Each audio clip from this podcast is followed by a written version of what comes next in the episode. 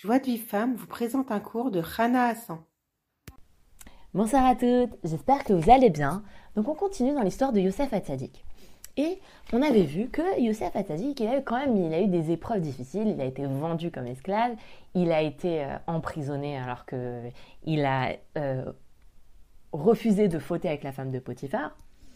Et il a dansé en prison. Maintenant, on peut se dire, oui, bon, Youssef Hatzadik, c'est un tzaddik, c'est normal qu'il a surmonté, il a surmonté l'épreuve dans la joie et dans la, en dansant, c'est normal, c'est un tzaddik.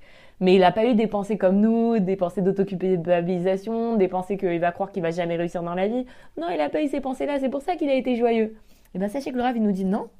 Youssef, lui aussi, il avait des mauvaises pensées. Il se disait aussi, est-ce que je vais pouvoir me marier un jour? Est-ce que je vais pouvoir avoir des enfants, un appartement? Est-ce que je vais pouvoir étudier la Torah? Puisque c'était, c'était quand même c'était un, quelqu'un qui voulait étudier la Torah. Et en plus de ça, son épreuve a été bien plus grande que la nôtre. Il s'est retrouvé quand même 12 ans en prison pour ne pas avoir fauté avec la femme de Potiphar. Il s'est retrouvé, il a été vendu par ses frères. Et personne ne pouvait lui donner du courage. Il n'y a pas un moment quelqu'un qui venait le voir lui dit Mais t'inquiète pas, tu vas sortir de prison, t'inquiète pas, tu vas t'en sortir de cette situation, t'inquiète pas, tu vas te marier. Nous, euh, dans nos difficultés, on a toujours quelqu'un qui nous renforce. Mais t'inquiète pas, tu vas trouver un travail, t'inquiète pas, tu vas te marier, tu vas avoir des enfants. Lui, personne n'est là pour le soutenir. Et qu'est-ce qui se passait? C'est que euh, il, se disait que il se disait c'est sûr que que c'est la volonté d'Hachem, c'est mon tikkun, et c'est pour ça qu'il dansait. Et même s'il se disait qu'il avait des bonnes raisons d'être triste, parce qu'il euh, avait une épreuve difficile, il a traversé des épreuves difficiles, même s'il se disait qu'il avait des bonnes raisons d'être triste, il, répondait à son état Il disait Ok, peut-être c'est vrai que j'ai des bonnes raisons d'être triste, mais qu'est-ce que je vais gagner à être triste? Hachem, il va m'abandonner. Et si Hachem, il m'abandonne, alors ça y est, c'est fini. Et il s'est dit Voilà, je vais vais pas réfléchir avec ma tête, je vais jeter ma raison. Et je et, c'est pas grave, j'ai pas raison, c'est pas grave. Le plus important, c'est d'être sage. Et, et, comme ça, je vais croire en Hachem, et c'est comme ça que je vais voir ma délivrance. Et bien, il y a, un, il y a un, proverbe en Israël qui est un proverbe qui a beaucoup de sagesse, qui dit Alakvish, al tzodek chacham. Sur la route, n'aie pas raison, sois intelligent. C'est-à-dire que des fois, quand on est en route, on se dit Mais attends, euh, c'est moi qui ai la priorité là. Ok, c'est moi qui ai la priorité, mais si je passe, il va y avoir un accident. Donc, je, c'est pas grave, je devrais avoir la priorité, mais je suis intelligent, je laisse passer l'autre qui me fait un refus de priorité et j'ai pas d'accident. C'est pareil dans la vie. Là, Yosef, il avait des raisons d'être triste. Ses frères, ils l'ont vendu, il a été jeté en prison, il avait des raisons d'être triste. Mais il a jeté sa raison. Il a dit, non, non, il dit, j'ai, pas raison, je donne raison à Hachem. Et si maintenant, Bémet, tu crois en Hachem, alors comme ça, tu vas avoir ta, ta, délivrance. Et Bémet, le Rav, nous dit que si chacun d'entre, d'entre nous, il jette sa raison, il donne raison à Hachem, et qu'il croit que tout vient d'Hachem et que tout est pour le bien, alors il peut se réjouir, même pour tout, même pour la pire situation, et voir de grandes délivrances. Et maintenant, quand le Yetzirara, il disait à Yosef Hatzadik, il lui disait, mais regarde, tu vas jamais te marier, tu vas jamais avoir des enfants, tu pourras pas étudier la Torah. Alors Yosef, il répondit, moi j'y comprends rien. Mais je sais que même si je me marie pas, je sais que c'est la meilleure des choses. Et, euh, et, quand il disait, mais tu n'auras jamais d'enfants, il dit ok, tu, tu, vis en milieu d'assassin, tu vas jamais étudier la Torah. Il disait moi je crois que tout ce qu'Hachem y fait c'est pour le bien. Et là j'atteins mon but. Parce que mon but, c'est de croire qu'Hachem, il fait, ce qu'il fait, c'est bon. C'est d'être joyeux, c'est de danser. C'est ça mon but. Et nous, on doit comprendre que chaque manque matériel ou spirituel, on doit l'accepter avec joie. Et c'est comme ça qu'on va mériter d'en sortir. Parce qu'on a dit qu'une prière, elle n'est exaucée que quand on a la foi, que ce qu'Hachem nous a donné jusqu'à présent, c'est la bonne chose. Une prière ne peut être exaucée que quand on est joyeux. Et regardez au bout du compte ce qui est arrivé à Yosef Hatzadik. Comment elle s'est finie cette histoire avec Yosef Hatzadik? Eh bien, il s'est marié avec, je crois, avec Osnat Batacher, si je ne me trompe pas. Non, Osnat Badina, pardon. Je crois qu'il s'est marié avec Osnat Badina. En tout cas, il s'est marié avec une, la petite fille de Yaakov.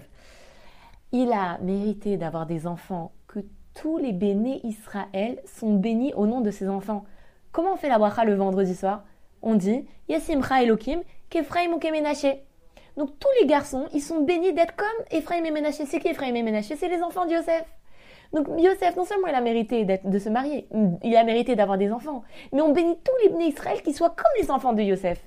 En plus de ça, il est devenu riche et il a nourri toute sa génération. Il a nourri ses frères, ses parents, euh, son père, il a nourri son père, ses frères.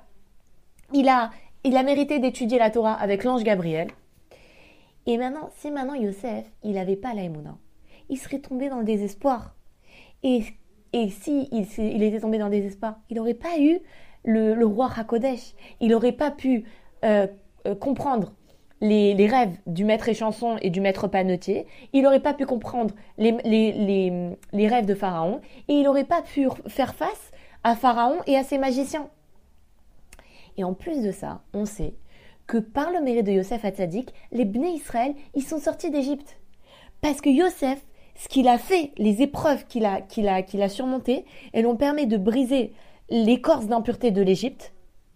Et grâce à ça, les Bnei Israël, ils ont, ils ont pu la, enfin, ils sont pas rentrés dans toute l'impureté et ils ont pu, s'ils n'avaient pas, ils étaient rentrés dans l'impureté, ils auraient jamais pu sortir. S'ils étaient aucun, euh, rentrés au fond de l'impureté, ils auraient jamais pu sortir d'Égypte. Et la Torah, elle nous apprend ça pour nous inculquer quelque chose à nous dans notre vie.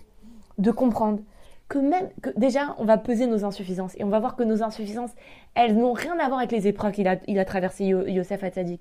Vous imaginez quelqu'un qui est non seulement rejeté par ses frères, mais qui est vendu en tant qu'esclave par ses frères, qui se retrouve seul à 17 ans, esclave, et qui, on essaye de le faire fauter, et pour avoir refusé de fauter, il se retrouve 12 ans en, prison. Vous imaginez la, grandeur des épreuves qu'il a surmontées? Eh ben nous, si Yosef il a réussi à, prendre ça avec la joie et sortir du désespoir et pas rentrer dans le désespoir, dans la mélancolie et tout ça, eh bien nous aussi, on doit, avec nos petites épreuves, être joyeux, danser et bien mettre. Je vous assure, au début c'est dur. Au début c'est dur. Mais après ça devient un mécanisme. Et plus on réfléchit comme ça, et plus on voit pourquoi Hachem nous envoie cette épreuve. Et finalement on, avance, on grandit, on se rapproche d'Hachem. Imaginez si Yosef il était tombé dans la mélancolie. On l'aurait pas appelé Yosef Hatzadik. On l'aurait appelé Yosef Abarian, Yosef le, pleurnicheur, le grincheux, le malheureux, le désespéré. Et donc, on comprend que chacun d'entre nous, grâce à l'aïmouna, il peut tout transformer en bien. Et, ça, hein, il y a plein de sadikim qui ont vécu des épreuves très difficiles. Et parce qu'ils se sont renforcés, que tout était pour le bien, ils s'en sont sortis haut la main. Et euh, et regardez ce qu'il a mérité, Yosef. Regardez ce qu'il a mérité au bout du compte. Il est devenu gouverneur d'Égypte alors qu'il était un esclave humilié. Il est devenu l'homme le plus riche du monde alors qu'il était le plus pauvre et le plus misérable. Il, est devenu le plus recherché et le plus apprécié, alors qu'il était le plus détesté et le plus repoussé. Maintenant, il faut comprendre, le Rav nous dit que c'est pas en quelques jours qu'on va réussir à euh, à tout transformer en bien. Des fois, ça prend quelques semaines, parfois ça prend quelques mois, parfois ça prend quelques années. Et le Ravi dit, il faut croire que le temps qu'Hachem décide qui est nécessaire, il faut l'accepter, même s'il est illimité. Yosef Hatzadik, pendant combien de temps il a souffert? Pendant combien de temps il était esclave, il était en prison, il était au fond du fond Pendant combien d'années? Et pourtant, il a agi comme un tzaddik. Combien d'années? Alors, combien on peut accepter un an de souffrir, quelques mois de souffrir? Même quelques années. Et notre souffrance, elle n'a rien à voir avec la souffrance de Yosef Hatzadik. Et regardez aussi David Ameller. David Ameller, il a été, il, il était considéré, ses frères, ils pensaient qu'il était un vert. Il a été rejeté de ses frères. Ils ont dit, toi, vas-y, va, va, t'occuper des, troupeaux. Et à tel point que quand le prophète Shmuel, il est venu pour oindre David, alors Ishaï, le père de David, il a montré tous ses fils. Et le prophète Shmuel, il a pensé que il a vu un fils qui était grand, qui était svelte et tout ça. Il a dit ah ça doit être lui le roi d'Israël. Et Hachem il dit non non c'est pas lui. Et il essaye avec chacun des enfants, il voit que ça marche pas. Il dit mais c'est pas possible. Il dit à Ishaï mais t'as pas un autre fils? Alors il dit ouais j'en ai un mais laisse tomber celui-là euh, c'est un berger. Tellement il était détesté David Ameller. Tellement il était, considéré comme rien, moins que rien. Et à la fin, regardez avec toutes les souffrances qu'il a eu son fils, il a voulu le tuer. Il a été poursuivi toute sa vie par Shaoul. Et qu'est-ce qu'il a fait, David Ameller?